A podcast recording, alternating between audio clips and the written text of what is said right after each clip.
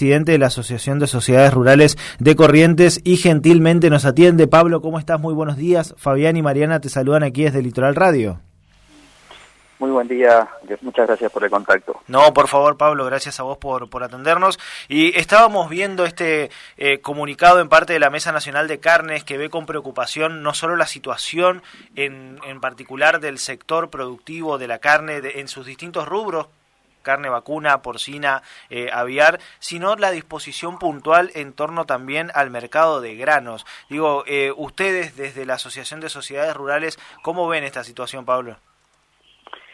Y bueno, la verdad es que llegamos a esta situación en un contexto ganadero muy complicado, tras más de tres años de sequía, eh, ventas forzadas que implicaron una sobreoferta, eso planchó de alguna manera los precios, mire, para, para que usted se haga una idea, categorías como ternero, vaca, interanualmente han aumentado apenas en el orden del 30-40%, eh, contra la inflación que todos sabemos que está por encima del 100 y nuestros insumos, digo, lo que, lo que ocupamos en el campo para producir, este, están muy por encima de eso todavía, así que eh, por ese lado muy complicados eh, en precio, con la sequía, mm. y bueno, y también en línea con eso, esto, estas medidas que tienen que ver por ahí con con el afán del gobierno de generar eh, incentivos para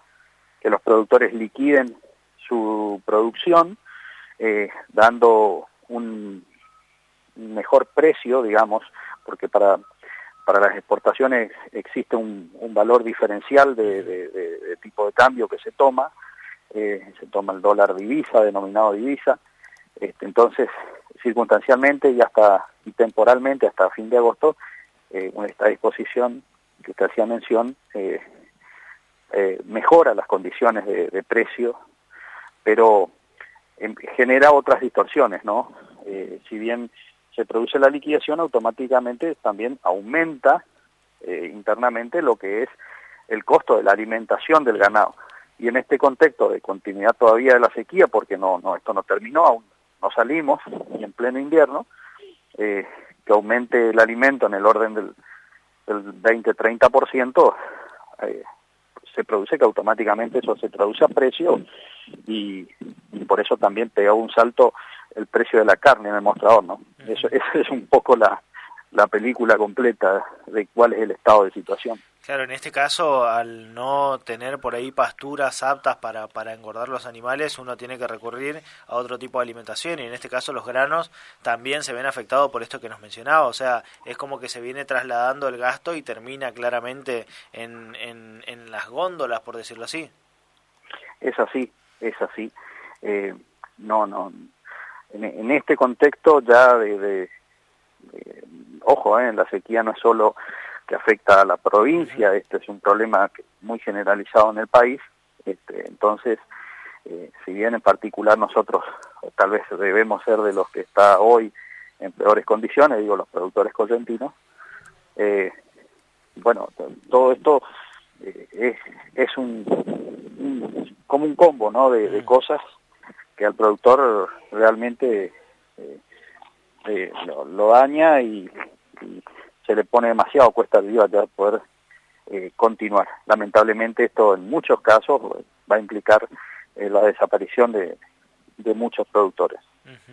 Eh, o sea, muchos van a perder la posibilidad de seguir produciendo si es que esto se mantiene en el tiempo o ya con la situación como está, ustedes ya ven que, muchos productores empiezan a, a, salir del rubro. Sí, ya pasó, está pasando. Sí, lamentablemente sí. Em, y Pablo pensaba en esto que, mencionabas de la carne, ¿no? Eh, estamos entonces a la expectativa de un posible aumento que ronde entre un 20 y un 30% promedio.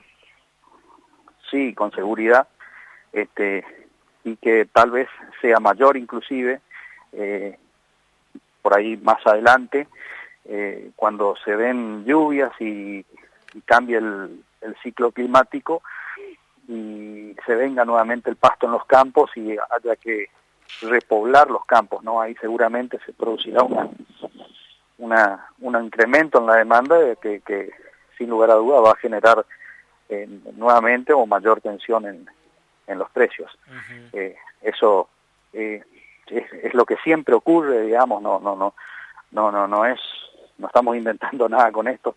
Cada vez que se dan periodos similares eh, donde se producen estos baches, eh, lamentablemente, pues eh, son todos desequilibrios. Ahora, lo que criticamos es que los desequilibrios que los produzca la naturaleza, está bien, habría que intervenir para moderarlos, ¿no?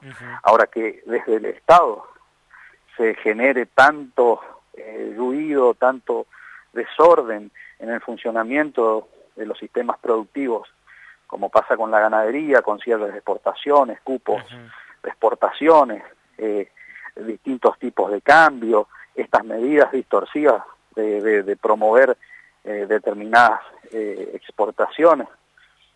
la verdad es que llega un punto en el cual naturalizamos estas cuestiones y, no está bien, no está bien hacerlo.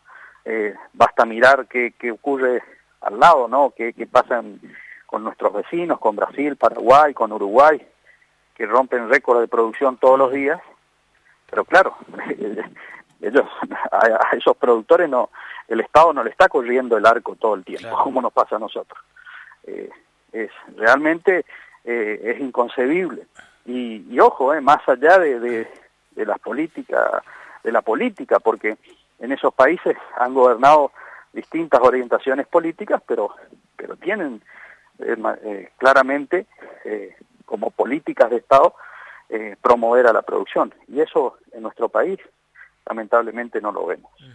la mayoría incluso de los de los precandidatos o los presidenciables hoy han pasado por la exposición rural en Palermo, pero uno por ahí no ve este, propuestas concretas y en el caso del campo los actores que hoy están en la política vienen hace mucho tiempo trabajando también dentro de distintos movimientos políticos que han tenido una relación un poco más tensa, menos tensa, pero la cuestión del campo tampoco pareciera resolverse. Digo, uno ve eh, que cada cierto tiempo las medidas cambian o en función de cómo estemos económicamente, se, tenemos cepo, tenemos esas las importaciones, tenemos algún tipo de medida restrictiva o no. Digo, eh, ¿Cómo ves también la cuestión eh, en este año tan particular, digo, donde lo político mal que mal marca la agenda. ¿Han tenido contacto ustedes con los, con los precandidatos? ¿Le ha llegado alguna propuesta, alguna posibilidad de expresar sus preocupaciones?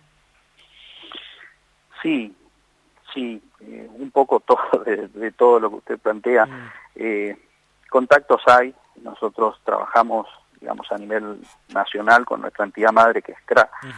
eh, también se eh, más allá de, del momento, la decisión es eh, aguardar que, culminen las pasos y se sepa bien quiénes serán los hombres o mujeres candidatos eh, de las distintas fuerzas para encarar el, el, tema. Todos los equipos económicos de los candidatos trabajan con los equipos económicos de las entidades. hay diagnósticos coincidentes, hay entendimientos, eso es, habitual, digamos, se produce. Eh, lo que hacen falta realmente son son políticas de Estado, ¿no? Mm. Que, que, como le decía hoy, ¿no? Que trasciendan, como pasa con nuestros vecinos, que trascienden a, a, los hombres o mujeres de la política y que son, eh, eh, es, el norte que tiene el país. bueno, eso es lo que necesitamos. acá en la Argentina hace mucho, mucho tiempo, muchos años, muchos gobiernos pasaron y y está a la vista de que no tenemos un rumbo un rumbo cierto. Mm. Hace falta eso para poder expresar toda la potencialidad que tiene el campo argentino. Eh, y Pablo pensaba también en comparación justamente con nuestros países vecinos, en contraste con las políticas de Estado o la falta de, en nuestros casos, cómo está la situación de los mercados hoy o por lo menos de la Argentina en el mercado de la carne. Digo, hemos perdido lugar, hemos perdido puntos que estaban por ahí un poquito más consolidados. ¿Cómo lo ves?